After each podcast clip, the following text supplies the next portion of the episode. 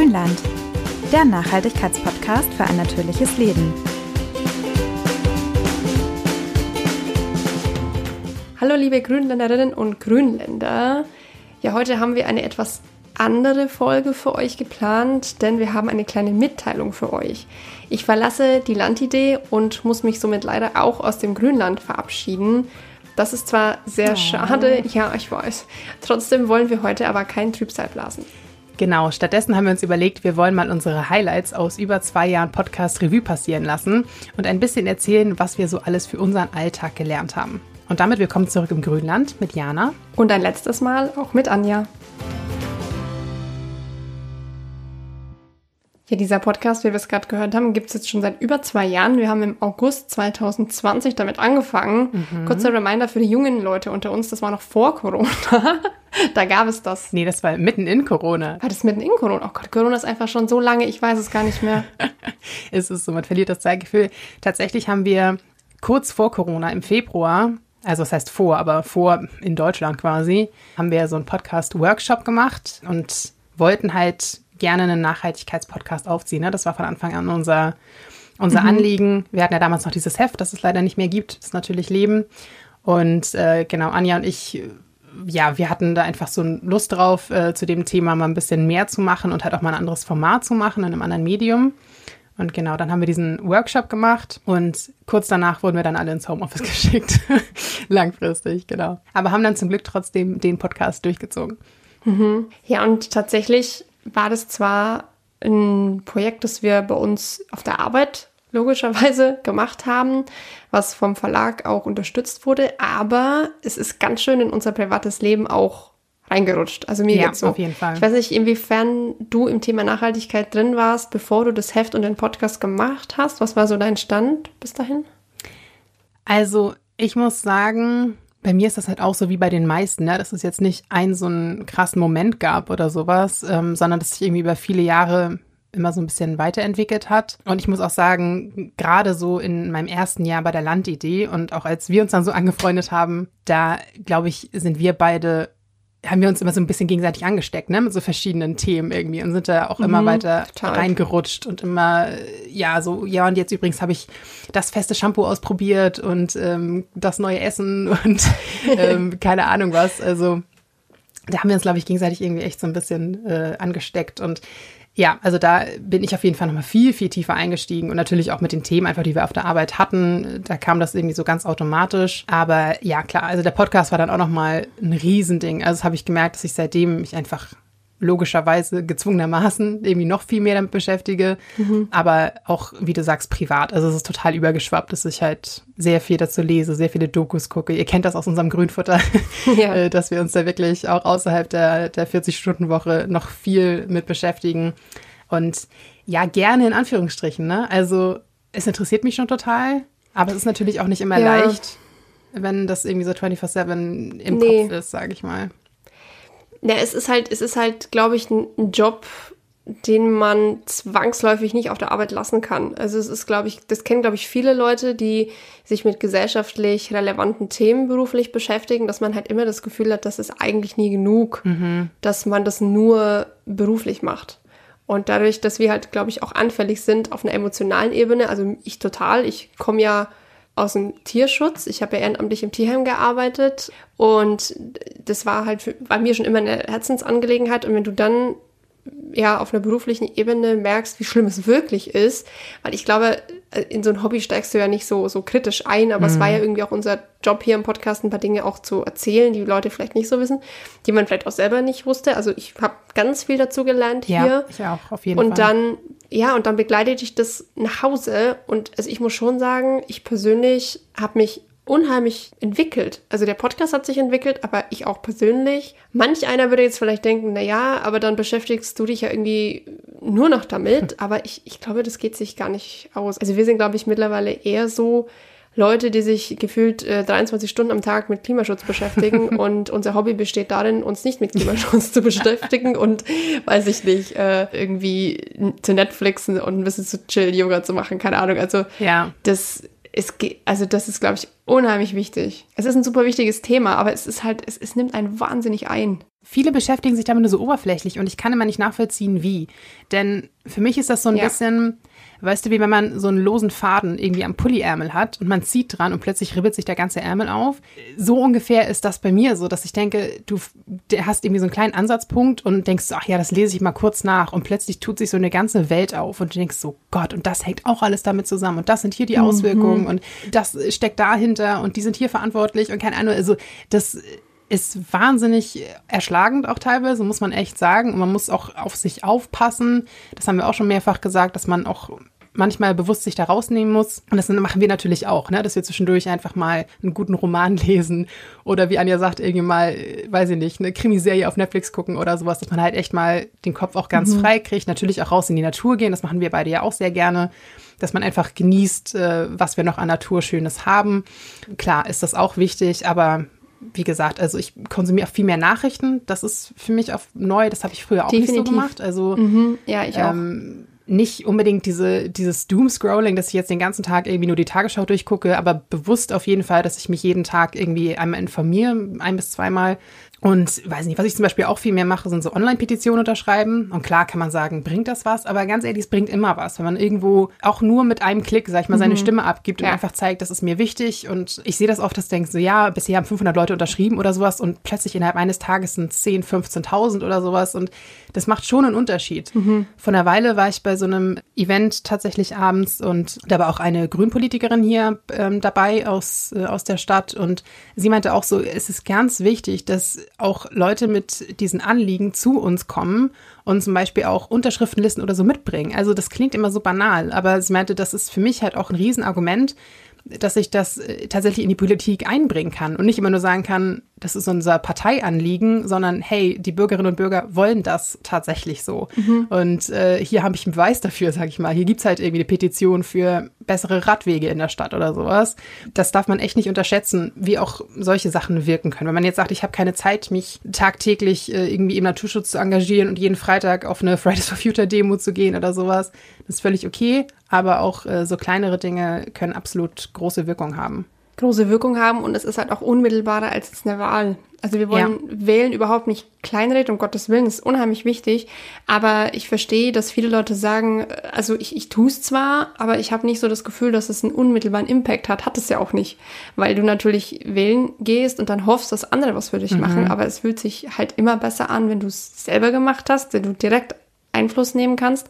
Und ich bin auch ein großer Fan von Petitionen tatsächlich und auch von ja, von, von auf die Straße gehen, seine Meinung sagen, äh, vielleicht auch mal selber was initiieren.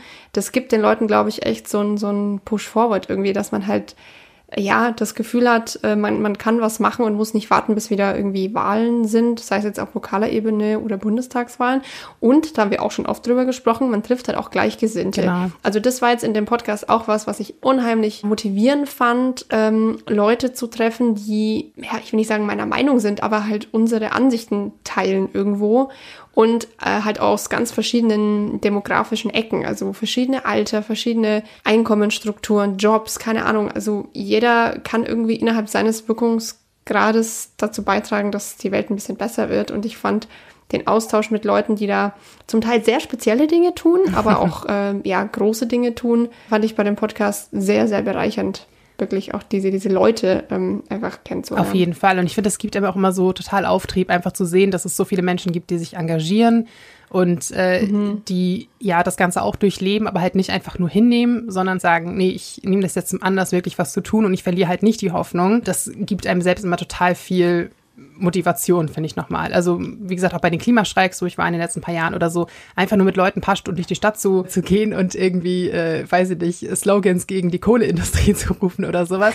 Das, ja. das ist total, also kann man gar nicht beschreiben. Ich finde, den Großteil der Zeit sitzt man ja doch alleine zu Hause und liest diese Nachrichten und denkt so, um Gottes Willen, wir sind alle irgendwie dem Untergang geweiht.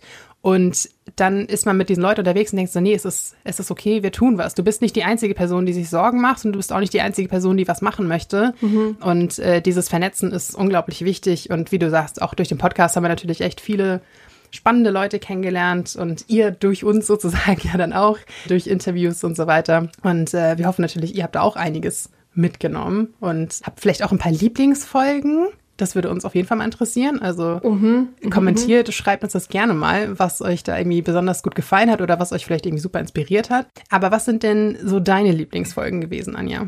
Meine Lieblingsfolgen, also ich liebe sie alle. Don't make me choose. Aber es gibt natürlich ein paar Folgen, die, also wo ich einfach fand, dass wir beide einen guten Dialog gefunden haben oder die Interviewpartner ganz besonders toll waren. Man muss vielleicht auch sehen, dass sich dieser Podcast da total entwickelt hat. Also die Folgen, die wir jetzt machen, sind halt ein bisschen anders auch als die, die wir vorher gemacht haben. Da waren wir halt auch noch sehr äh, nah am Skript häufig, weil wir einfach nicht so sicher waren. Das ist deutlich besser geworden. Deswegen mag ich unheimlich gerne diese, diese Quatschfolgen, also, also nicht Quatsch im Sinne von Blödsinn, sondern Quatsch von Unterhalten, die wir zwei gemacht haben, die Schrebergarten-Folge, die Sauerteig-Folge, wo wir auch uns gegenseitig die Bälle zugespielt haben. Das fand ich unheimlich schön, auch über dich was zu erfahren.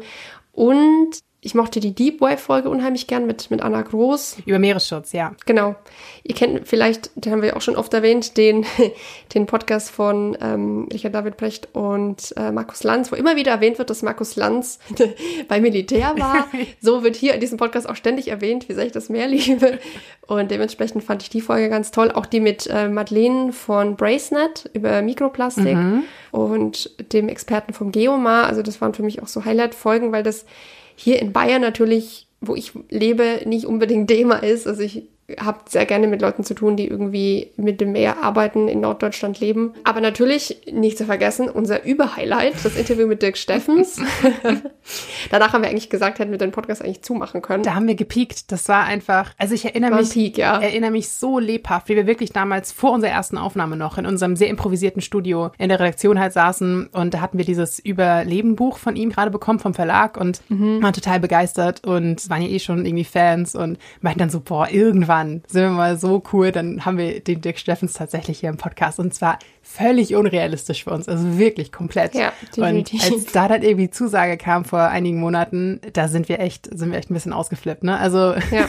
ich glaube, das hat man uns auch im Podcast ein bisschen angemerkt, dass wir da so, so leicht ehrfürchtig waren. Ja, es war schon ein bisschen Fangirl irgendwie. Aber das war so cool und der war tatsächlich auch äh, privat äh, sehr nett. Also das muss man auch sagen. Also es geht ja nicht nur um das Fachliche, wir hatten auch echt einfach super nette Leute dabei, ne? Also auch zum Beispiel jetzt gerade den, den Sven Plöger aus der letzten Folge, muss ich wirklich sagen, einer der sympathischsten Menschen, glaube ich, mit dem ich je begegnet bin. Also nochmal äh, Shoutout und liebe Grüße an Sven an der Stelle. War wirklich super, super nett. Also man weiß ja nie, wie Leute so sind, gerade wenn man die irgendwie so aus dem Fernsehen kennt oder von irgendwelchen Veranstaltungen oder so, ne, wie die dann so im, im persönlichen Gespräch mit einem sind und vor allem auch, wenn wir nicht aufnehmen. Ich meine, wir sprechen mit den Leuten ja auch davor und danach, haben teilweise auch noch ein längeres Vorgespräch, bevor wir überhaupt äh, die Aufnahme quasi terminieren und so weiter. Also das ist äh, schon interessant, was man da so über die Leute erfährt. Aber wie gesagt, wir haben da viele gute Erfahrungen gemacht, glaube ich. Das war echt im Großen und Ganzen sehr cool. Definitiv, ja. Das, das Interview mit Peter Wullim hast du ja alleine geführt. Da hatte ich ja Stimmprobleme leider. Da warst du krank, das war echt traurig. Ja, aber das war auch so ein, also für mich ein Highlight, einfach den Podcast zu haben, ob ich mit ihm gesprochen habe oder nicht.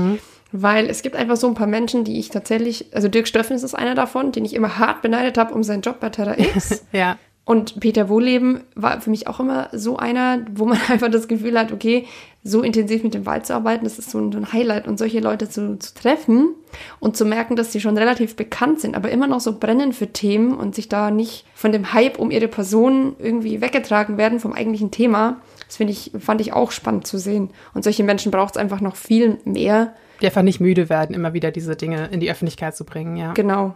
Also generell auch den Austausch mit Menschen. Und was ich auch schön fand, eine meiner Lieblingsfolgen ist tatsächlich die Ökostrom-Folge. Das war ein sehr, sehr spannendes Interview. Und das ist, glaube ich, eine der Folgen, wo ich am aller, allermeisten gelernt habe über ein Thema, über das ich gar nichts wusste. Und das ist, habe ich schon oft gemerkt. Das hat mir, glaube ich, im, im, im Austausch mit anderen Menschen sehr viel gebracht, dass die Okay. Leute immer sagen, "Ö, Ökostrom ist so teuer. Und ich denen dann immer erkläre, wie der Preis von Strom eigentlich zustande kommt. Also dieses mit dieser Börse und so weiter. Das ist was, was gefühlt niemand weiß. Und ich bin sehr dankbar dafür, dass ich das jetzt weiß. Das finde ich, äh, das ist, hat immer so eine Sendung mit der Maus-Effekt. Deswegen mochte ich die Folge unheimlich gern. Und vor allem auch, was für eine riesige Auswirkung das tatsächlich hat. Ja. Das ist, glaube ich, auch den meisten nicht bewusst. Die sagen so, ach ja, ob ich jetzt Ökostrom oder normalen, who cares? Das hat einen unfassbaren Effekt und es ist eine, ich würde sagen, so ziemlich die einfachste Sache, die man machen kann. Es ist wirklich ein kurzer Stromanbieterwechsel. Es ist so easy und hat wirklich riesige Auswirkungen. das ähm, war mir vorher auch nicht so bewusst, muss ich gestehen. Also ich hatte ja schon Ökostrom zu dem Zeitpunkt einfach, weil das für mich so selbstverständlich war. Aber fand ich auch echt total, total interessant, das System dahinter sozusagen nochmal ein bisschen zu ergründen. Mhm. Ja. Genauso auch diese Finanzfolge, das ist auch so ein Thema, mhm. wo ich einfach nichts darüber wusste, mich nie damit beschäftigt habe. Das war so Gott gegeben. Naja, ich bin irgendwie bei der Sparkasse, bei der VR-Bank, wie Gott auch immer. gegeben. Naja, es gibt da so Themen, wo man denkt, da, da gibt es nichts Nachhaltiges. Das ist einfach, wie es ist. Ne? Ich bin bei der Bank in meinem Ort und Ende, ne? Also da gibt es nichts Grünes, aber das hat sich ja auch total verändert und der Podcast war, finde ich, da sehr, sehr hilfreich, sowas auch einfach mal zu, zu sehen und kennenzulernen. Ja, auf jeden Fall. Ich muss sagen, eine sehr coole Folge für mich auch war die mit äh, Katrin Hartmann übers Greenwashing. Mhm. In dem Zuge habe ich ja auch die Doku von ihr und Werner Bote, heißt er, meine ich, ne, gesehen. Die grüne mhm. Lüge und auch das, ihr Buch dann ja gelesen. Und das war auch nochmal eine richtig krasse Sache. Also, dass wir natürlich in gewisser Weise als VerbraucherInnen irgendwie grundsätzlich mal verarscht werden auf gut Deutsch. Ich glaube, das wissen wir alle. Aber in was für einem riesigen Umfang das stattfindet und wie viel da investiert wird, um ja so gewisse Images von Firmen und so weiter halt aufrechtzuerhalten oder halt aufzupolieren und dass da so viel Schein und Trug ist und gerade bei so Labels, sag ich mal, mit denen man sich eigentlich ein gutes Gewissen ja erkaufen möchte, sozusagen, wo du sagst, okay, ich gucke jetzt schon drauf, dass es äh, irgendwie Bio ist, dass es nachhaltiges Palmöl ist, keine Ahnung was. Und äh, dann ist da halt so viel Schindluder irgendwie im Hintergrund, was da getrieben wird. Und das fand ich, Absolut, ja. fand ich auch echt nochmal total interessant und augenöffnend. Und äh, seitdem gehe ich da auch nochmal ein bisschen, ja, bisschen kritischer an, an viele Dinge ran. Also die fand ich auch sehr spannend. Ja. Ich muss auch sagen, was ich echt auch cool fand, nach wie vor, auch wenn es eine unsere, also die allererste Folge war, wo wir noch nicht so drin waren, das ist diese Insekten im Garten Folge. Ja, da, fand, da hatten wir doch diese Atmo. Genau. Das, das, sollten wir eigentlich planen für die nächsten Folgen ohne mich, wieder mehr Atmo, weil das war wirklich, wirklich schön. Es ist halt was, was so im Redaktionsalltag bei uns einfach nicht so drin ist, ne? Also da musst du halt wirklich dann irgendwo hinfahren und ich meine, was ja bei uns auch cool ist, dass wir so viele Leute aus ganz Deutschland und auch teilweise Österreich und sowas im Podcast hatten, da kann man halt nicht überall mal eben hinfahren, um kurz eine Stunde Interview nee, aufzunehmen. Klar nicht. Das ist halt auch natürlich das Problem. Und es gab Corona, wo wir auch die Leute nicht so treffen konnten und so.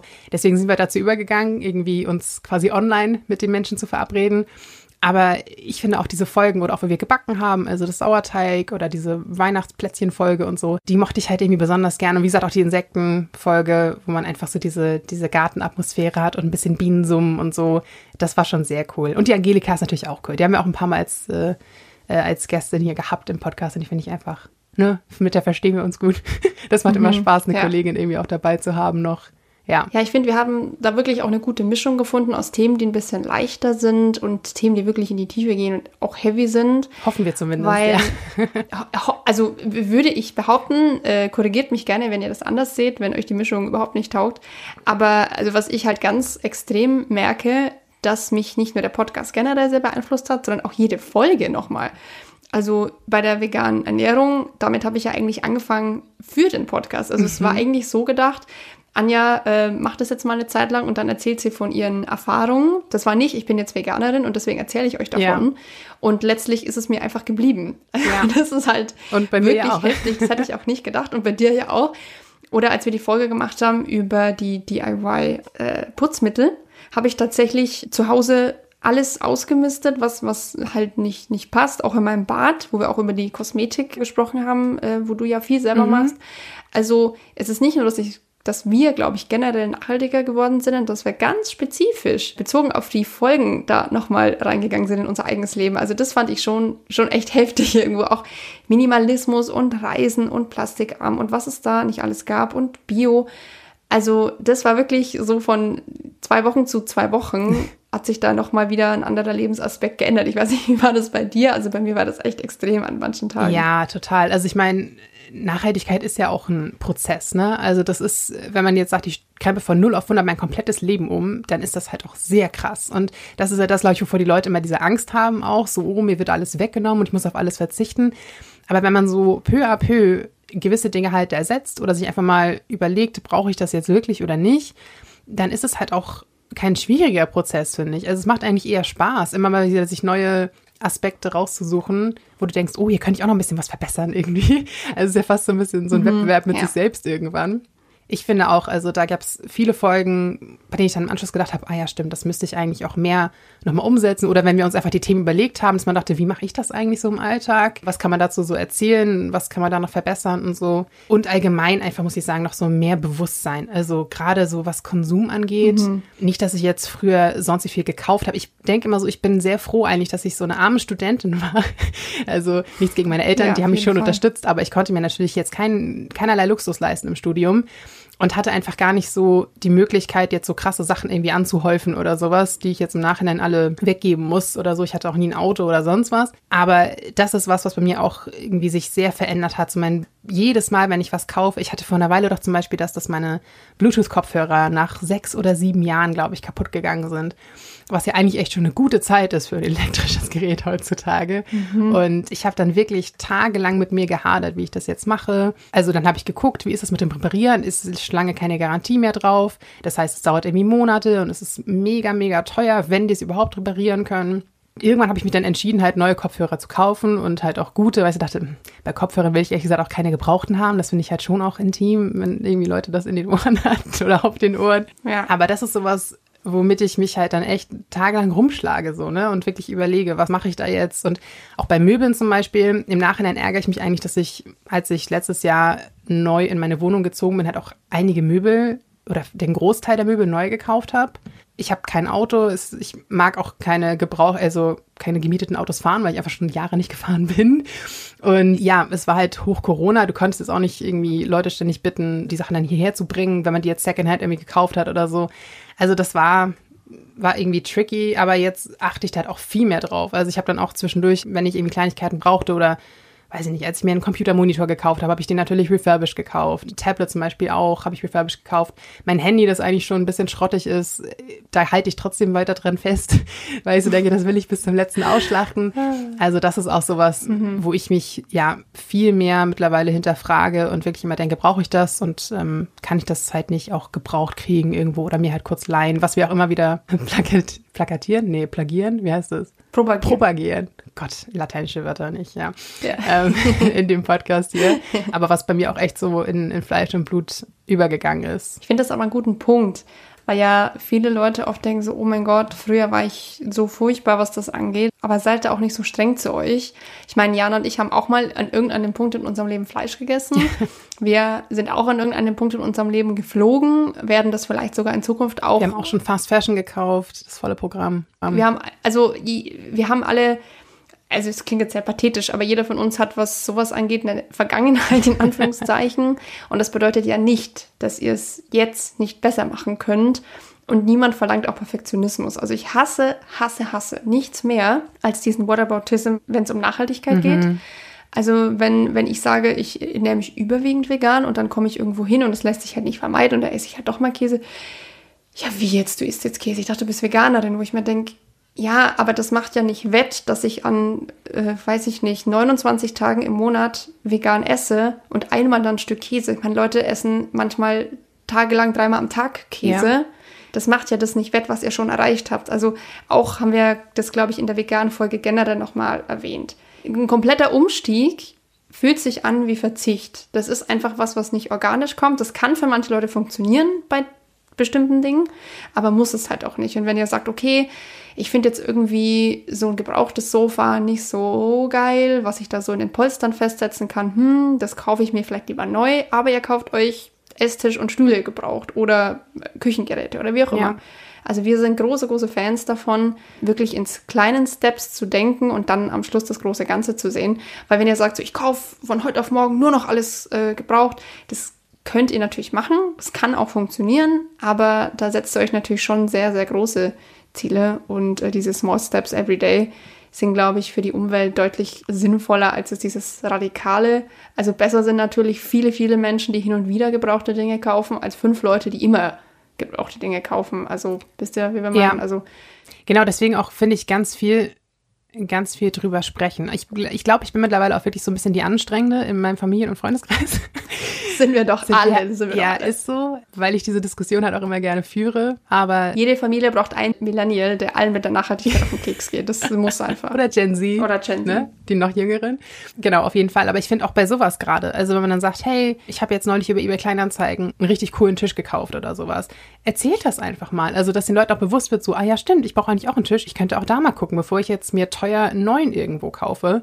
Also ich, ich glaube, so doof das klingt, wir können das immer nicht so nachvollziehen, wir beide, weil es für uns einfach so krass auf der Agenda steht. Aber bei vielen Leuten, die sind einfach so in dieser, dieser Gesellschaft drin, die wir uns in den letzten Jahrzehnten so aufgebaut haben, dass die viele Alternativen überhaupt nicht mehr auf dem Schirm haben. Ne? Also, dass man keine Ahnung, äh, Geräte auch leihen kann, irgendwie im Baumarkt oder sowas und nicht immer alles kaufen kann und so. Also diese, diese Option immer mal wieder erwähnen und aufzeigen und sagen, hey, und das ist total cool und mein veganer Käse ist total lecker und hier probier doch mal, nicht unbedingt aufzwingen, aber immer mal wieder irgendwie ins Gedächtnis rufen. Übrigens, es gibt auch Alternativen, es gibt auch bessere Sachen und man muss einfach mal ein bisschen ausprobieren. Ja, ich glaube, dieses Nicht-Aufzwingen ist ganz wichtig. Also bei uns zum Beispiel zu Hause, wenn wir grillen, ähm, steht viel am Tisch, was vegan ist, aber ich sag's den Leuten nicht. Weil das ist halt dieses Klischee, das noch irgendwie übrig ist von, von VeganerInnen, ähm, wo dann erkennst du einen, weil es dir sagen wird, mhm. ähm, weil sie es dir sagen wird. Das muss nicht. Also ich hatte zum Beispiel Tzatziki aus Haferjoghurt aber man schmeckt es halt nicht. Und ich habe auch nicht gesagt, ach übrigens, das ist vegan, weil warum soll ich? Also es ist, wenn die Leute fragen, sage ich es ihnen. Ja. Aber in dem Fall, also gerade beim, beim Essen finde ich es halt sehr persönlich, das muss man auch nicht unbedingt. Aber ansonsten, ähm, wie du sagst, bei, wenn, wenn, du mal was gekauft hast oder die Leute einfach nachfragen, so, hey, wo hast du das her? Das ist total cool. Ja, das habe ich gebraucht da und da gekauft. Ja, das ist vegan oder wie auch immer. Das sind halt auch Themen, es muss nicht immer anstrengend sein. Ich meine, wir haben hier im Podcast natürlich auch die großen Systemfragen besprochen, keine, kein Thema. Also Anti-Atomkraft und Anti-Fischessen und was noch alles und das ist furchtbar und das ist furchtbar. Aber auch Nachhaltigkeit eignet sich zu einem gewissen Grad für, für Smalltalk. Also für, für Unterhaltungen, die, wo es nicht immer um die, die großen Veränderungen geht und die großen politischen Probleme und äh, Klimakrise und was auch immer, sind nicht alle Leute dafür empfänglich, muss man auch sagen. Ja, und ich finde, man kann auch einfach mal andere positive Aspekte hervorheben. Da muss man nicht immer nur sagen, das ist übrigens klimafreundlich. Du kannst auch sagen, hey, ich fahre gerne mit dem Zug, weil ich Fliegen total anstrengend finde, mit diesem speziellen Packen und Sicherheitskontrolle und früh da sein und tralala. Ich mag es viel lieber, mich kurz irgendwie entspannt in Zug zu setzen und dann brauche ich vielleicht eine Stunde oder zwei länger aber hab's halt irgendwie stressfrei und kann so viel Gepäck mitnehmen, wie ich möchte oder sowas. Man muss das Klima gar nicht ansprechen. Ja.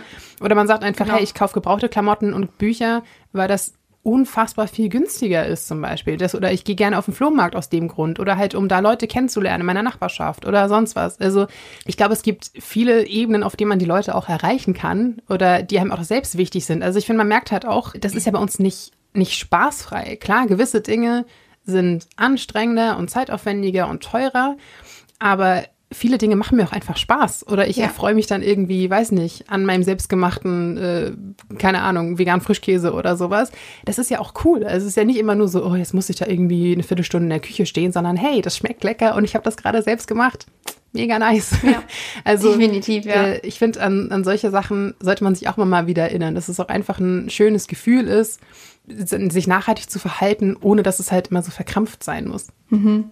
Also ich interessiere mich ja persönlich sehr für Buddhismus. Das ist, glaube ich, so von allen Religionen auf der Welt. Wenn ich sagen müsste, mit der Pistole auf der Brust, welche Religion ich angehöre, würde ich wahrscheinlich sagen Buddhismus. Und ich habe da neulich ein Buch gelesen vom, was vom Dalai Lama, ich weiß gar nicht mehr genau. Und ein Satz ist mir unheimlich im Kopf geblieben, dass die Leute, die bestimmte Ansichten vehement vertreten und sich aufgrund ihrer Ansichten für bessere Menschen halten, haben das System halt nicht verstanden. Mhm. Also wenn du dich jetzt für einen besseren Menschen hältst, nur weil du kein Fleisch isst, weil du nicht mehr fliegst und so, das mag für dich ja vielleicht so sein, also du fühlst dich damit besser, aber es macht dich halt einfach per se zu einer arroganten Person.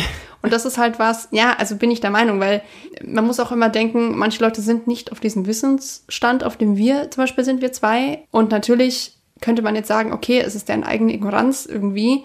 Aber ich finde es immer gut, dass man Leuten Dinge vermittelt, weil man sie gerne macht. Und nicht denen zu sagen, hey, mach das mal, weil dann bist du ein besserer Mensch oder mhm. das ist mhm. besser fürs Klima. Unterm Strich ist es, glaube ich, nicht so wichtig, warum die Leute es machen. Ich hatte neulich auch ein, ein Gespräch mit meinem Mann. Da ging es darum, dass ein Kollege, also man muss vielleicht dazu sagen, ich verlasse diesen Podcast für einen Job im Umweltschutz mhm. bei einer sehr großen Umweltorganisation. Und wenn man diesen Namen dann immer droppt, das muss man jetzt hier nicht erwähnen, ihr könnt euch vielleicht selber denken, was es sein könnte, dann sagen die Leute immer, oh, okay. Die Leute sagen entweder, ah, ist das cool oder ah, okay. Und ein Arbeitskollege von meinem Mann war eher so zweite Gruppe. Also nach dem Motto, äh, wie ist es bei euch zu Hause? Kannst du überhaupt noch irgendwas machen, essen, was immer du willst? Und ähm, hat sich dafür halt null interessiert. Hat aber im gleichen Zug erzählt, dass er jetzt Sonnenkollektoren auf sein Dach macht, also Photovoltaik, weil das billiger ist. Ja. Und ich wollte schon wieder schimpfen und dachte mir, ah ja, ist wieder so einer von den ganz Ignoranten, erstmal alles niedermachen. Aber warum er diese Dinge auf dem Dach hat, ist ja, äh, ist ja eigentlich auch egal. Es ist ja auch wichtig, dass er es macht. Eben. Und ich glaube, es ist viel wichtiger, dass wir die Leute mit was auch immer überzeugen, die nicht zu überzeugen sind eigentlich. Weil die Leute, die super nachhaltig leben, denen brauchst du ja jetzt auch nichts mehr erzählen. Also in einer Gruppe von lauter VeganerInnen, dann brauchst du nicht sagen, wie toll das ist. Ich glaube, das ist halt auch so eine Bubble, in der wir leben im Umweltschutz, dass wir immer davon ausgehen, dass wenn wir den Leuten nur erzählen, wie toll es ist, wenn man nachhaltig lebt, dann tun sie es auch. Aber das ist halt nicht so. Auf jeden Fall. Also, ne? Deswegen weniger verbissen. Ja, ich glaube, das war auch neulich mal in der Lanz- und Precht-Folge. Ich glaube, das war Precht, ähm, der gesagt hat, ja. Der Prechtel Robert. Der Prechtel Robert. Oh Gott, wir können das gar nicht erklären, das ist so dumm. Aber ja, also ähm, der hat auf jeden Fall gesagt, dass er so ein bisschen die Theorie hat, dass quasi Nachhaltigkeit jetzt sozusagen so zur neuen Religion wird. Wir wissen alle, dass gerade in den westlichen Gesellschaften Religion einfach immer mehr an Stellenwert verliert. Und ähm, dass das jetzt sowas ist, wo man sich halt irgendwie so ein bisschen in Kulten in Anführungsstrichen zusammenfinden kann und äh, es gibt halt Regeln und also eigentlich mehr so ein katholisches Flair, dass man sich da auch so viel selbst geißelt. Das merke ich bei mir auch total, dass ich mich dann wenn ich mich doch mal für irgendwas entscheide. Und dann natürlich, wie gesagt, das kommt bei uns auch vor, wo ich sage, okay, das ist nicht 100% nachhaltig oder das ist irgendwie, keine Ahnung, das sind die zwar vegane Nuggets, aber die sind nicht bio und die sind in Plastik verpackt. Das gönne ich mir jetzt aber ab und zu mal, weil ich da gerade irgendwie Bock drauf habe. Dann bin ich auch mal so, hm, war das jetzt gerechtfertigt? Darfst du das? Aber das fand ich total interessant, dass man sagt, ja, das ist jetzt wirklich so ein bisschen Religionsersatz mittlerweile. Und da muss man halt echt gucken, dass das nicht nicht fanatisch wird. Mhm. Also wenn man sich da, wenn man sich da wohlfühlt und auch in dieser Community, sage ich mal, wohlfühlt, total gut. Aber dieses ähm, gegenseitig sich Vorwürfe machen und äh, am besten noch irgendwie Ablassbriefe verkaufen, so ungefähr, also ne, so Richtung CO2-Zertifikate, ähm, geht ja irgendwie auch in eine ähnliche Richtung. Ja. Aber das ist einfach nicht Sinn der Sache. Also, dass man da irgendwie auch nee. sämtliche Lebensfreude verliert. Ich meine, letztendlich geht es ja auch darum, dass wir ein schönes Leben uns erhalten. Also das ist ja der Sinn der ganzen Geschichte. Wir werden den Klimawandel irgendwie überleben. Wir Menschen werden uns schon anpassen, zumindest der Großteil von uns.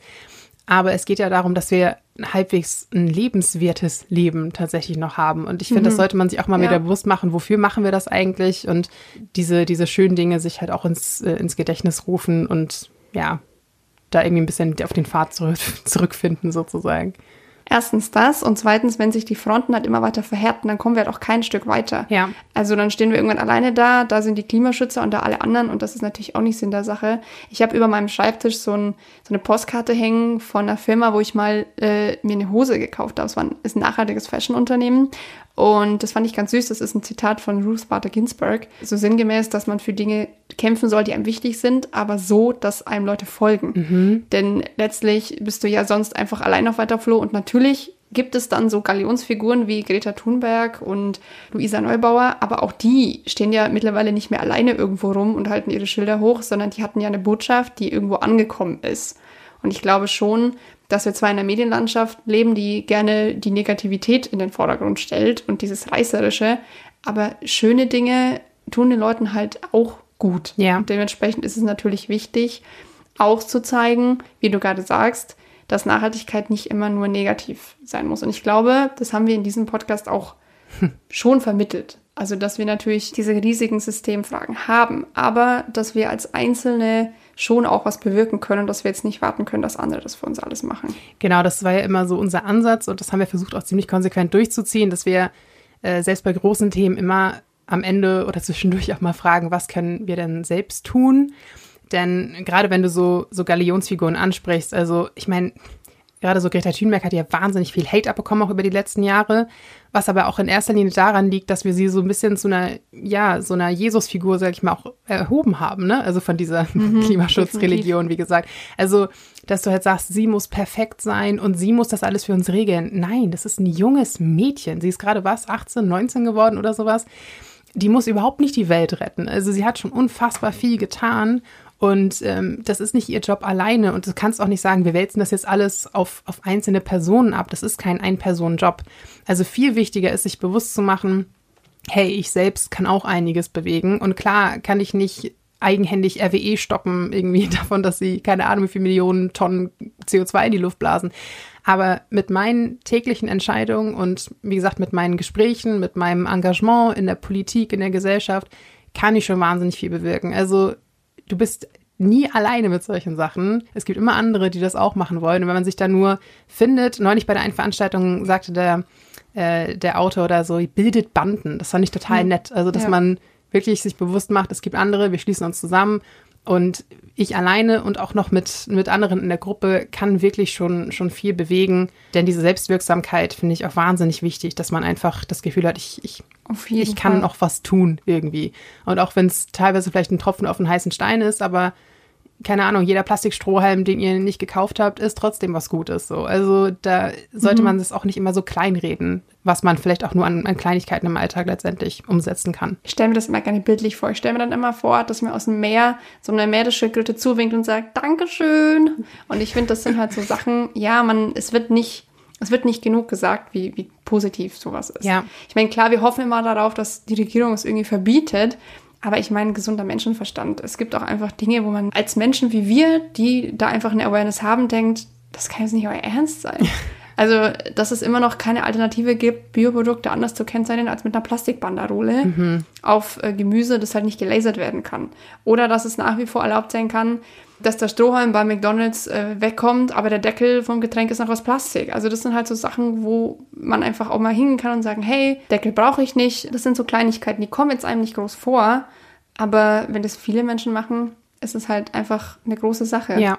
Einfach ein bisschen auch nicht immer zu sagen, ja, das ist halt so, das höre ich ja dauernd, ja, was soll ich jetzt da machen, sondern auch Dinge einfach logisch zu unterfragen, weil Nachhaltigkeit ist, finde ich, oft auch die logische Konsequenz von Dingen. Wenn man es konsequent durchdenken würde, wäre Nachhaltigkeit einfach das Logischste. Und nur weil es halt billiger ist oder einfacher oder bequemer es anders zu machen, ist es halt immer noch nicht die bessere Lösung. Also und vor allem war es halt auch nicht immer so. Ne? Also das machen wir uns auch oft nicht bewusst. Dieses System, in dem wir leben, ist nicht festgefahren. Das ist nicht seit 5000 Jahren so, sondern wirklich eigentlich sehr neu. Also gerade diese krasse Wegwerfgesellschaft, das hat es vor ein paar Jahrzehnten nicht mal gegeben. Also gerade in den Nachkriegsjahren und so weiter, wo wirklich an jedem Fitzel festgehalten wurde. Also auch das, finde ich, sollte man sich immer wieder bewusst machen. So, die Lösungen sind nicht weit weg. Wir hatten sie schon mal alle. Wir hatten schon viele coole Produkte, die deutlich nachhaltiger waren, als, als sie es heute sind. Manchmal muss man sich darauf einfach nur ein bisschen zurückbesinnen und sich auch immer wieder bewusst machen, ein System ist nicht in Stein gemeißelt, sondern es ja. verändert sich ständig und an dieser Veränderung können wir halt auch ganz aktiv teilhaben. Ich hatte neulich auch so einen totalen Aha-Moment, fällt mir gerade dazu ein. Ich hatte doch so einen Solo-Trip mir gegönnt nach Bamberg, habe ich dir doch erzählt. Mhm. Und da war ich im Gärtner- und Hacker-Museum. Ja, das also erzählt, Hacker sind ja. in Bamberg die Winzer, genau.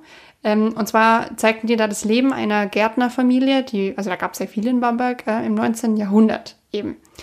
Und ich stand da in dieser Küche mit meinem Audioguide und guckte mich so um und dachte mir, okay, krass, alles, was hier steht, suchen wir bei der Landidee für Food-Shootings, äh, also für Food-Fotografie. Mhm. Und die Sachen sind wahnsinnig teuer mittlerweile. Ja. Also wenn du die halt bei eBay Kleinanzeigen suchst, so, ich sage jetzt mal nostalgische Suppenschöpfer und Tontöpfe und keine Ahnung was. Und früher war das halt so das Normale. Ja. Und dann denkst du dir, ja, okay, aber das Material ist ja auch viel teurer. Ja gut, aber jede Familie hatte halt auch nur eins davon. Und das über mehrere Generationen hinweg. Ne? Das war halt auch nicht, dass du sagst, so, wenn ich ausziehe von meinen Eltern, dann kaufe ich mir fünf verschiedene Pfannenwender, weil ich denke, ich muss das haben. Sondern du, erstens bist du nicht so früh ausgezogen von zu Hause. Und wenn, hast du dir halt schon überlegt, dass du das halt dir nicht gleich wieder neu kaufen musst, sondern vielleicht für 20, 30 Jahre haben wirst. Und ich stand echt in dieser Küche und dachte mir, es ist, hat auch eine gewisse Ästhetik, die man heute auch nicht mehr kennt. Also dieses zu überlegen, kaufe ich das jetzt für ja, aus so einem schnellen Reiz heraus oder ist es einfach nur zweckmäßig, dass ich das jetzt so billig kaufe? Also ich fand, das war ein totaler, ist ja fast schon ein Aha-Moment, weil ich mhm. mir dachte, das ist so, darauf rückbesinnen sich heute die Leute, aber eigentlich war das ja mal ganz normal. Also dass du nicht, wenn du keine Ahnung, ähm, dich neu ausgestattet hast, so für 10 Euro alles hattest gefühlt. Ja. Ne? Das ist ja so, wenn man als Student auszieht, gehst du zu Ikea, kaufst alles in Kunststoff und einen billigen Topf und dann hast du eine komplette Küche ja. für 20 Euro oder so. Die Hälfte davon braucht man eigentlich nie, verlottert irgendwie in dieser, dieser Schublade unterm Herd. ähm, aber ich fand, das, ich fand das krass. Also das war für mich echt so, wow. Und heute hätten wir es gerne wieder und das ist einfach auch echt krass. Ja, aber ich finde es auch cool, dass ich ab und zu, oder das heißt ab und zu, also ich versuche eigentlich bei sehr vielen Dingen, die ich kaufe, wirklich zu denken, so, möchte ich das nur für jetzt haben oder möchte ich das halt für die nächsten 20 Jahre Minimum haben? Also ich habe ich hab echt Dinge gekauft, wo ich dachte, wenn die hoffentlich halten, dann habe ich die mein ganzes Leben. Und das ist äh, auch, finde ich, ein guter Ansatz, irgendwie zu sagen, ich Klar, dann ja. muss ich auch mal wieder dieses, dieses Sparen auf Sachen, ne? Also ich glaube, das machen auch viele gar nicht mehr. Also früher war es halt völlig normal, dass du gesagt hast, wir auf so eine, auf so eine Couch oder sowas sparen wir vielleicht auch mal zwei Jahre, aber dafür haben wir sie dann irgendwie auch 20, 30 Jahre im Wohnzimmer stehen. Heute sagst du, nee, ich kaufe mir die lieber günstig, vielleicht noch auf Raten oder sowas. Und nach fünf Jahren will ich eh eine neue haben. Und äh, mhm. dass man davon halt wirklich wegkommt und sagt, okay, ich kaufe mir da lieber zeitlose Dinge aus wirklich hochwertigen Materialien und äh, die habe ich dann auch, ja, im besten Fall ein Leben lang. Ist halt auch irgendwie was Schönes. Ich finde es auch schön, wenn man Gegenstände hat, die, die einen lange begleiten. Und ich habe neulich zum Beispiel, ich habe ein T-Shirt angehabt und dann habe ich, lustigerweise, ich habe alte Fotos in mir angeschaut, weil ich mir meinen Bilderrahmen bestücken wollte. Und es war ein Foto von vor zehn Jahren, ziemlich genau. Und da hatte ich dieses exakt selbe T-Shirt an, das ich jetzt gerade dann anhatte. Und ich dachte so, ich guckte dann auf dieses T-Shirt und dann war so, oh, Junge, ich habe die schon seit mindestens zehn Jahren. Richtig cool. also oh. das hat doch auch irgendwie was, dass man so Dinge hat, die einen wirklich, wirklich lange begleiten und halt nicht irgendwie Definitiv, jede Saison ja. Austausch. Ja. Und ich finde, dann bekommt auch immer dieses Totschlagargument zu teuer einen ganz neuen Dreh, wenn du mal überlegst, wie lange du es ja dann auch hast. Ja. Finde ich klar, wenn du jetzt sagst, ich kaufe mir jetzt eine Couch für, weiß ich nicht, 5000 Euro, klingt das natürlich mal viel. Aber wenn du die Couch 50 Jahre hast, gut, wer hat doch eine Couch 50 Jahre? Okay, sagen wir mal 25 Jahre, dann ist das so viel auch nicht, wenn wir überlegen, wie viel Geld wir so im Alltag für völlig sinnlose Dinge mhm. auch auf den Kopf hauen.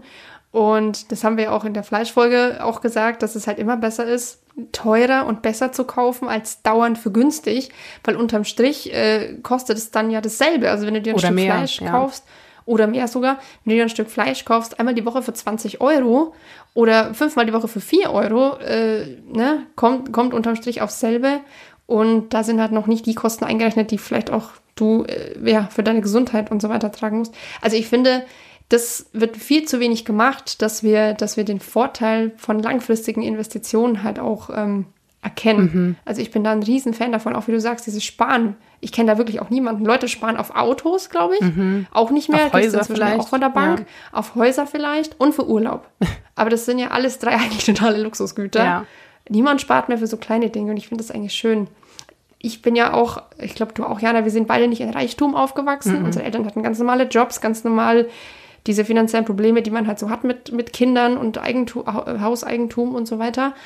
Und ich bin da sehr dankbar dafür. Ich kenne das und ich weiß, wie das ist. Und dementsprechend finde ich es schön, mir was kaufen zu können, aber auch entscheiden zu können, dass ich es mir nicht kaufe, obwohl ich es mir leisten könnte. Mhm. Das finde ich fast noch besser, als zu sagen, das kann ich mir leisten. Ich kann mir leisten, auf Dinge zu verzichten, weil ich sie nicht brauche für mein tägliches Leben, anstelle zu sagen, ich kann mir jetzt kein Essen kaufen, obwohl ich es eigentlich bräuchte. Mhm. Also so arm waren wir nicht, um Gottes Willen, aber in anderen Ländern ist es ja so. Ja dass du eben nicht entscheiden kannst, das kaufe ich mir jetzt nicht, weil das brauche ich nicht unbedingt. Auch in Deutschland ist es so guckst, wohlgemerkt. Hier leben auch, auch sehr viele in genau. Armut und gerade so ne, genau. aktuell Inflation, Gaspreise und so weiter ist natürlich für viele ja. ein Riesenthema.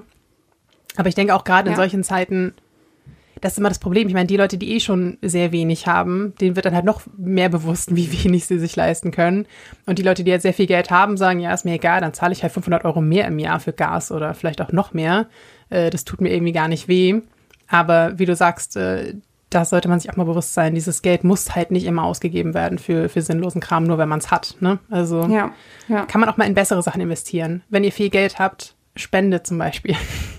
ist immer eine ja. gute Sache. Also dieses am Geld festhalten, dass man eigentlich über hat, mehr oder weniger, muss auch nicht sein. Also wenn es eine monatliche mhm. Spende ist, eine coole Organisation von 10, 15 Euro, das kann auch schon viel bewirken. Auf jeden Fall. Jetzt haben wir viel über uns gesprochen, was uns so widerfahren ist, so im Laufe dieses Podcasts. Uns würde aber tatsächlich interessieren, wie ist es denn bei euch? Denn wir machen den Podcast ja schon auch für uns. Also mir gibt der Podcast sehr viel, aber wir tun es natürlich für euch in erster Linie. Und wir hoffen, dass wir euch auch in bestimmten Bereichen die Augen öffnen konnten und euch vielleicht auch zu neuem Verhalten angeregt haben. Aber uns würde natürlich ganz konkret interessieren, was das war. Deswegen schreibt uns da gerne, ihr wisst, per Instagram oder per E-Mail. Ihr findet beide Kontakte in den Show Notes. Und jetzt ganz konkret, Jana, würde mich interessieren an der Stelle nochmal, was ist so bei dir diese eine Sache, wo du sagst, da hat dich der Podcast am allermeisten beeinflusst?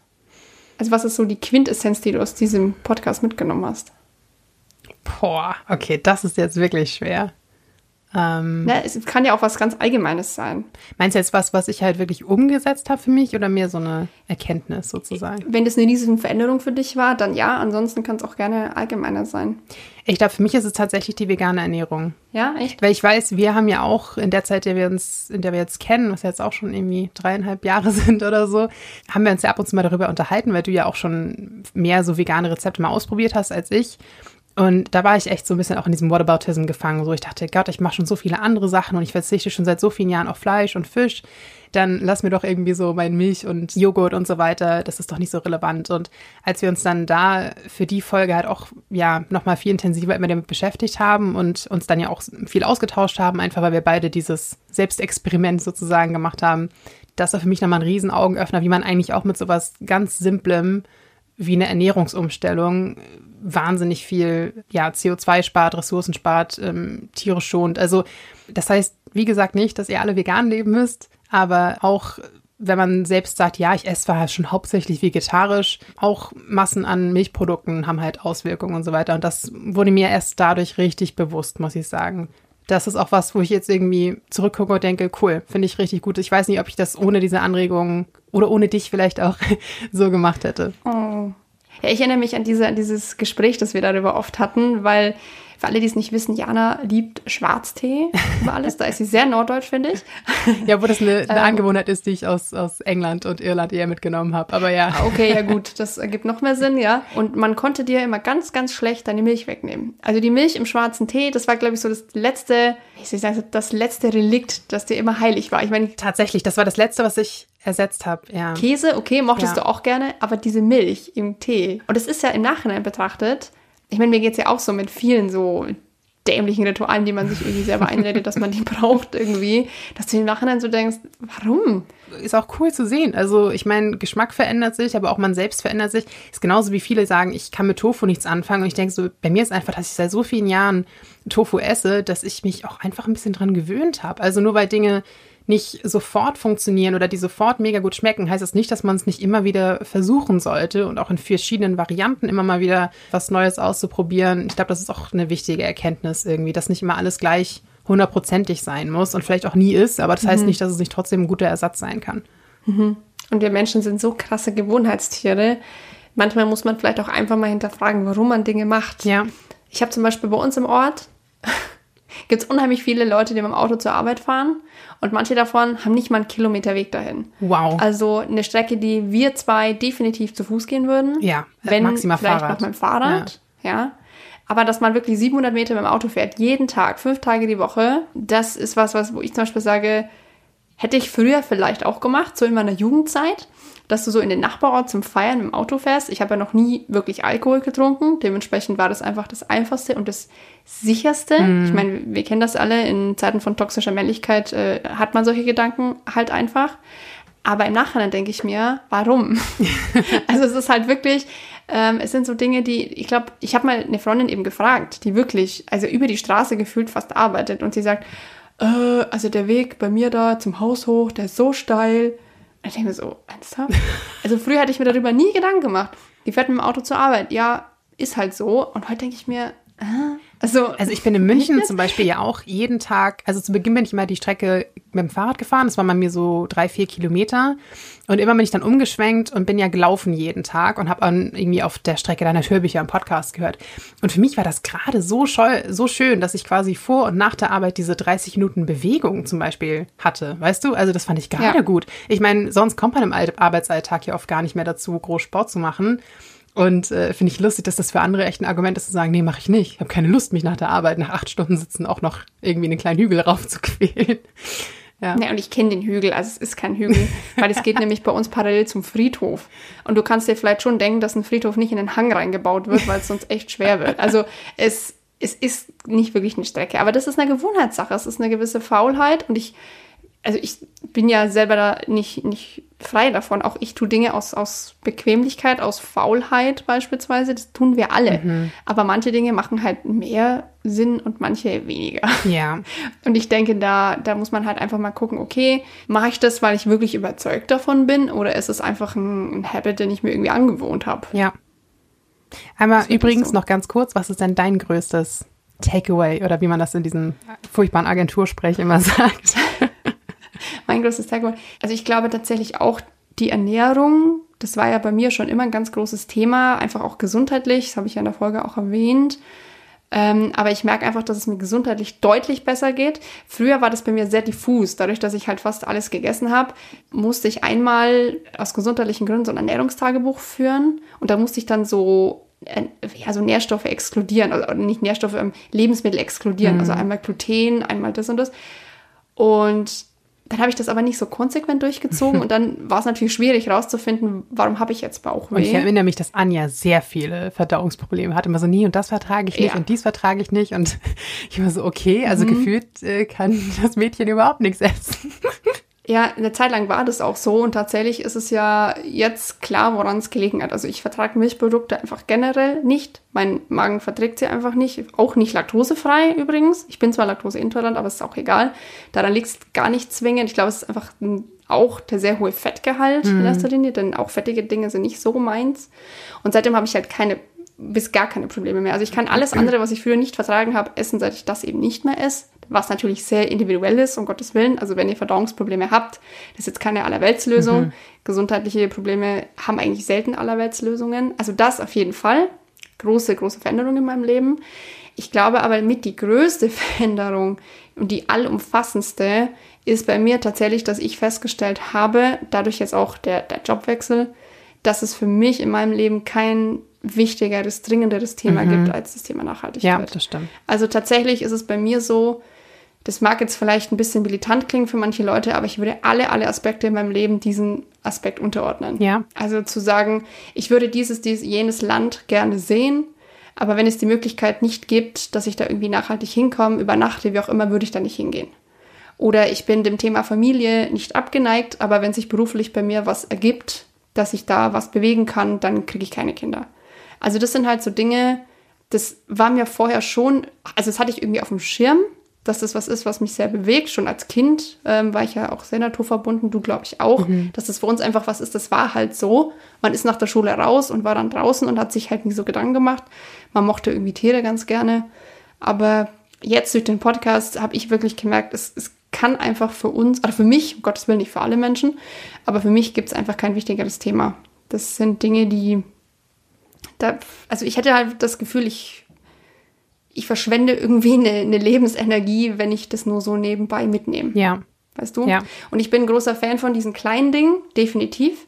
Viele Menschen, die kleine Dinge tun, tun auch große Dinge. Aber ich persönlich, weil ich einfach jemand bin, der sich sehr dafür interessiert, ich sehe das schon ein bisschen in meiner Verantwortung, dass wenn ich das Thema schon als so groß erkannt habe, dass ich dann auch was mache. Weil es gibt halt so viele Menschen, die das gar nicht interessiert mhm. und da brauchen wir halt einfach dieses Gegengewicht. Ja, das stimmt. Geht mir aber tatsächlich auch sehr ähnlich. Und das ist ja auch was, ähm, ich glaube, Sven Plöger hat es neulich auch nochmal gesagt, aber haben wir auch schon öfter erwähnt. Es gibt tatsächlich, auch wenn es immer wieder aus den Nachrichten verschwindet, es gibt kein wichtigeres und dringenderes Thema als äh, Klimakrise und Ökokrise tatsächlich. Also wenn wir die beiden Dinge nicht halbwegs in den Griff bekommen, dann verblassen dagegen alle anderen Krisen. Und dann sind unsere auch, auch so was Furchtbares wie der Ukraine-Krieg und so weiter. Natürlich müssen wir uns damit beschäftigen, aber das andere dürfen wir auf keinen Fall aus den Augen verlieren. Denn da geht es wirklich um unsere Lebensgrundlagen und um unsere Zukunft als Menschheit. Ja. Und das, ich, ich finde auch, es gibt kein wichtigeres Thema tatsächlich. Ich meine, und selbst wenn man, wenn man das mal erkannt hat, dann ist man ja trotzdem immer noch in einem relativ kleinen System. Also niemand von uns ist ja irgendwie Umweltchef-Lobbyist in Berlin, der dann so alles irgendwie abgrasen gibt es, kann. Gibt es den Posten Umweltchef-Lobbyist? Lobbyist? ich weiß es nicht. Gibt es nicht für alles Lobbyisten? Für das wahrscheinlich ausgerechnet nicht. Naja. Nee, aber ich denke, was, was ich sagen will, ist, dass wir, glaube ich, in dem Podcast auch schön gesehen haben, dass jeder so irgendwas sehr gut kann und wenn man sich dafür interessiert, man auch in diesem Wirkungsgrad ähm, irgendwas bewirken kann.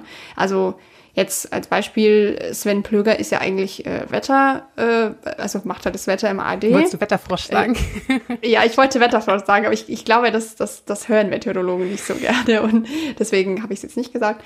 Ähm, und ich meine, klar, äh, beschäftigt sich irgendwie mit Wetter. Das hat natürlich zwingend zur, ja, zur Folge, dass er sich irgendwie auch mit der Klimakrise beschäftigt. Aber letztlich müsste er das ja auch nicht. Er könnte ja einfach seinen Stiefel durchziehen, da Wetterprognosen machen, da ganz neutral drüber berichten, aber das tut er halt nicht. Er schreibt halt noch Bücher nebenher. Und nicht jeder von uns hat natürlich diesen Fame und kann das dann auch nutzen. Aber jetzt beispielsweise bei dir äh, mit der Solavi, dass man da was machen kann, wenn jemand Landwirt ist, kann er zum Beispiel sowas machen. Wenn jemand Meteorologe ist, kann er sowas machen. Wenn er Journalist ist, kann er sowas machen. Also ich denke, wenn man möchte, dann findet man immer einen Weg, dass man die Nachhaltigkeit da irgendwie mit reinbringt. Und jeder kann irgendwas machen. Ich glaube, diese Ohnmacht ist was, die uns wirklich am, am meisten schadet. Ja.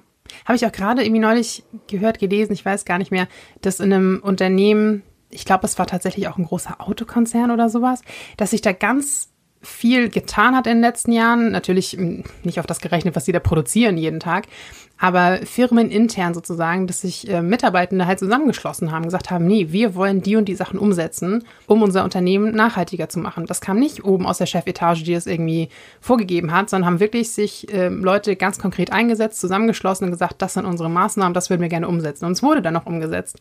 Also unterschätzt auch nie, ne, wie man in seinem eigenen Umfeld schon einiges bewegen kann. Und wenn jetzt eure Firma irgendwie ein super cooles Pilotprojekt hat oder sich das ganze Dach mit Solarzellen vollhaut oder keine Ahnung was, dann inspiriert das vielleicht auch wieder andere Firmen im Umkreis. Also man muss nicht immer gleich mhm. irgendwie am ganzen System rütteln oder manchmal tut man das auch ohne ne, so das sich bewusst zu machen. Also ein kleiner Stein, den man ins Wasser wirft, zieht halt auch große Kreise. Ja, definitiv. Ich glaube, es ist sogar noch wichtiger, dass man in, in Firmen, in Institutionen das Thema Nachhaltigkeit reinbringt, wo das eben total artfremd ist. Mhm. Weil wenn du irgendwie bei einem Startup arbeitest, das sich mit Umweltschutz beschäftigt, ist die Awareness ja schon da. Aber wenn du in einem ja, in der Automobilindustrie, sage ich jetzt mal, oder in der Atomindustrie oder wo auch immer es schaffen könntest, dass man da irgendwie was ganz Kleines verändert in die richtige Richtung, das wäre natürlich revolutionär.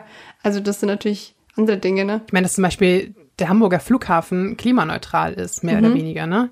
Also natürlich nicht der Flugverkehr, logischerweise, aber äh, sag mal, der Flughafen an sich, da wurde halt auch schon viel gemacht. Trotzdem bin ich deshalb nicht fürs Fliegen, aber auch das ist ein Aspekt, wo du sagst, ja, cool, sollten auf jeden Fall mehr Flughäfen nachmachen. Solange wir Flugverkehr in dem Sinne nicht ersetzen, ähm, kann man mhm. zumindest den Teil irgendwie anpassen. Ja. Ja. Okay, jetzt haben wir den Aspekt Umweltschutz gefühlt von allen Seiten beleuchtet. Das war jetzt irgendwie meine sehr, eine sehr zusammenfassende Folge mhm. zum Abschluss nochmal. Wirklich, wirklich spannend auch. Ich hoffe, ich hoffe, wir konnten euch auch nochmal zeigen, dass es sehr, sehr vielfältig ist, dass wir jetzt nicht alle VeganerInnen werden müssen und nicht alle unser Auto verkaufen müssen, sondern dass da jeder so seins finden kann. Äh, und wie gesagt, gebt uns da auch gerne Feedback, was wir bei euch schon bewirkt haben. Das fänden wir natürlich ganz, ganz toll. Es motiviert uns, beziehungsweise künftig dann Jana, natürlich weiterzumachen. Genau, also an der Stelle nochmal, wir wissen nicht genau, wie und wann es mit dem Podcast weitergeht, aber der Plan ist auf jeden Fall, dass es weitergeht, auch ohne Anja an Bord.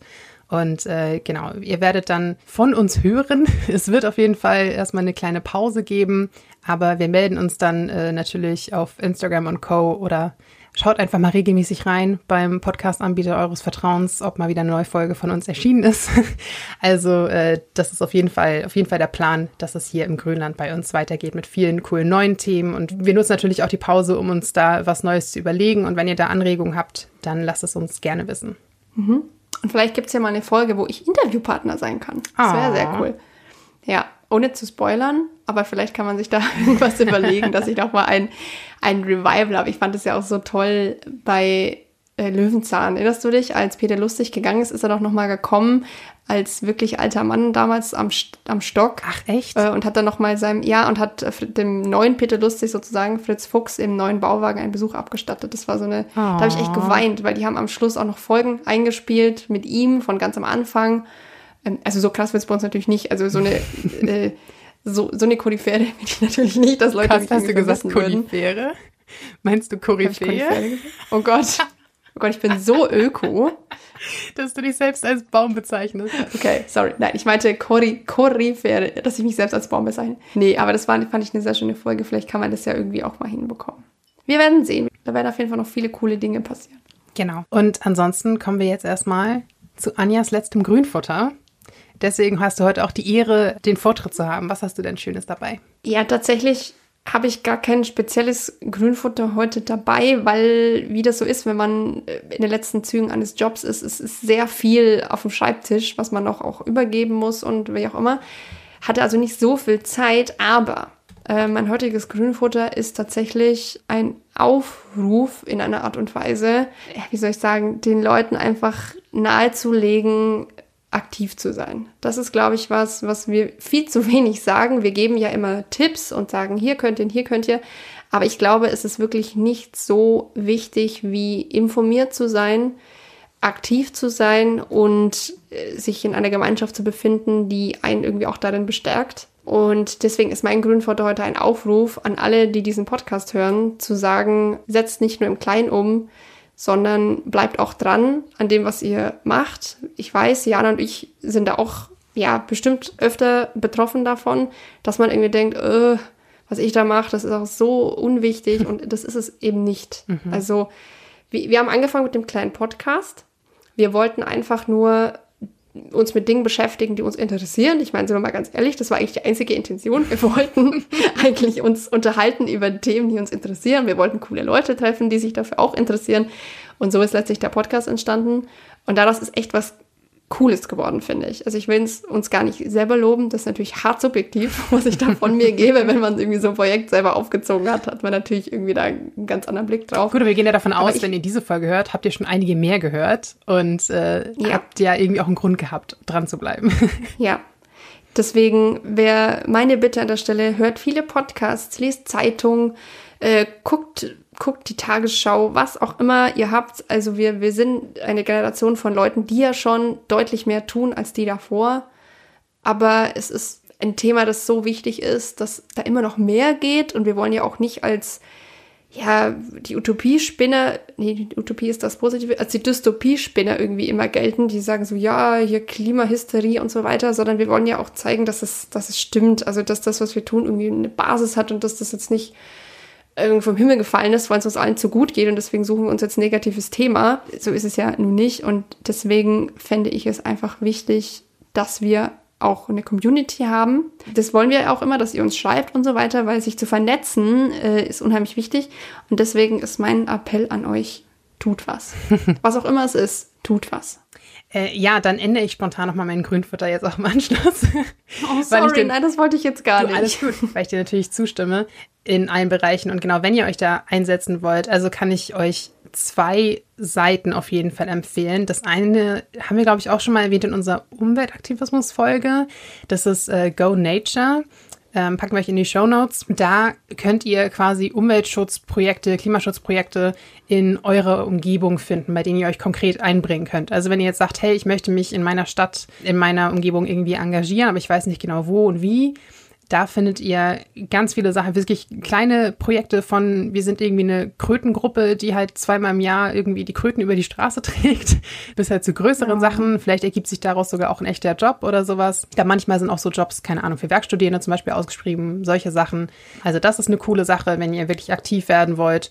Und ähm, Richtung Petition, das hatten wir auch schon angesprochen und wirklich ähm, auch eine wichtige Sache. Da empfehle ich euch zum Beispiel change.org. Da unterschreibe ich auch oft Sachen und die schicken einem dann oft auch E-Mails, so nach dem Motto, das ist eine Petition, die passen könnte zu dir. Und dann kannst du wirklich mit einem Klick unterschreiben. Also das ist so easy, da seine Stimme irgendwie immer mal wieder abzugeben und ja, laut zu machen, ist echt einfach und hat trotzdem große Wirkung. Also die beiden Seiten würde ich euch dann erstmal äh, ans Herz legen. Vielleicht fallen uns auch noch ein paar mehr ein, äh, die wir euch damit in die Shownotes packen. Genau. Ja, und dann sage ich an der Stelle, was sagt man da? Ich habe sowas noch nie gemacht. Jana, hilf mir. Also, wie, wie verabschiedet man sich von, von einem Publikum, das man eigentlich viel zu wenig kennt? Ich weiß es nicht. Ähm, soll, hm. soll ich dich hiermit verabschieden?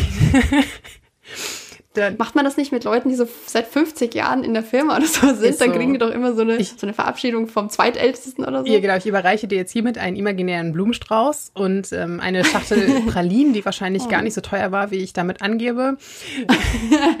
Der Blumenstrauß auch von der Tanke wahrscheinlich. Nein, Genau, habe ich, hab ich kurz irgendwie das Plastik mit dem, mit dem Ara-Etikett abgemacht. Und Okay, genau, verabschiede dich hiermit zumindest vorerst aus dem Grünland. Wie gesagt, wer weiß, vielleicht kommst du irgendwann in irgendeiner Form nochmal als Cameo oder sowas wieder. Als Cameo. Äh, Das wird ja bedeuten, dass ich jetzt wer anders bin. Ja, du weißt schon, was Cameo eigentlich Stimmt. bedeutet, oder? Ja, aber warum nicht? Dann sagen wir, oh, unsere Expertin für irgendwas und dann ist es Anja und wir gucken mal, ob ihr es erkennt Ach oder so, nicht. du meinst, du meinst, als bin ich Moderatorin und dann Anja als Koniferen, Koryphäe. Ja. als Konifere im Grünland. Oh Gott, das ist echt, oh Mann. Na gut, dann sage ich jetzt allen an der Stelle, die diesen Podcast hören, die diese Folge hören, vielen Dank, dass ihr uns, also mich begleitet habt, dass ihr diesen Podcast wirklich eine Chance gegeben habt. Wir wissen, zu der Zeit, als wir diesen Podcast gestartet haben, gab es eine Flut an Podcasts, weil natürlich viele Journalisten und auch Leute in Fachbereichen sich überlegt haben, okay, wie können wir unsere Themen weiterhin vermitteln, wenn die Moderatoren oder die Interviewpartner, wie auch immer, nicht mit uns im Raum sein können. Und Pod Podcast hat sich natürlich sehr angeboten. Vielen Dank, dass ihr alle zwei Wochen reingehört habt, dass ihr unserem Blödsinn zugehört habt, unseren völlig eskalativen Abschweifungen manchmal, dass ihr bei den sehr langen Folgen auch drangeblieben seid. Und man hört sich immer zweimal im Leben und man weiß nie, vielleicht begegnen wir uns ja irgendwann nochmal. Ja, genau. Also der Dank natürlich auch von mir und äh, danke an Anja, dass du mit mir dieses Projekt so lange durchgezogen hast. War auf jeden Fall eine Ja, sehr coole toll. Zeit und auch wenn wir privat uns ja viel austauschen, war das Format hier, finde ich, auch immer noch mal ein Highlight, wenn wir uns hier zusammen gehockt haben und äh, einfach geschnackt haben, Leute interviewt haben. Hat mir auf jeden Fall immer sehr, sehr viel Spaß gemacht. Und genau, liebe Grünländerinnen und Grünländer, wir hören uns dann hoffentlich bald. Wie gesagt, wir schauen mal, wann genau und äh, in, welchem, in welchem Format sozusagen, wer dann eventuell dazukommt. Aber bis dahin euch erstmal alles Gute. Wie Anja sagt, äh, tut was, engagiert euch, sprecht über Nachhaltigkeit. Wir wissen ja, dass ihr im Thema jetzt drin seid und einiges zu erzählen habt. Und habt erstmal eine gute Zeit. Ja, dann macht's gut. Ciao. Tschüss.